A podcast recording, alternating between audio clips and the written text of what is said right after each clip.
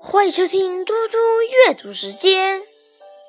今天我要阅读的是阿多尼斯的《在意义丛林旅行的向导》。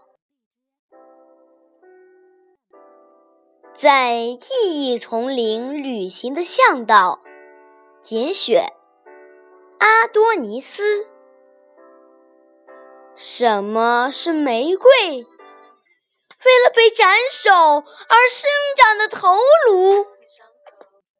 什么是尘土？从大地之肺发出的一声叹息。什么是雨？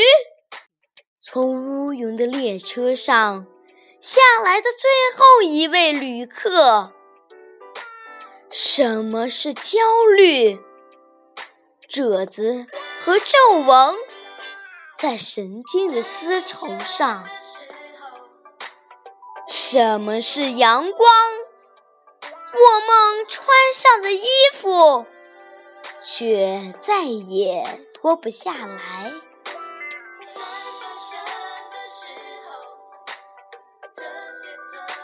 谢谢大家，明天见。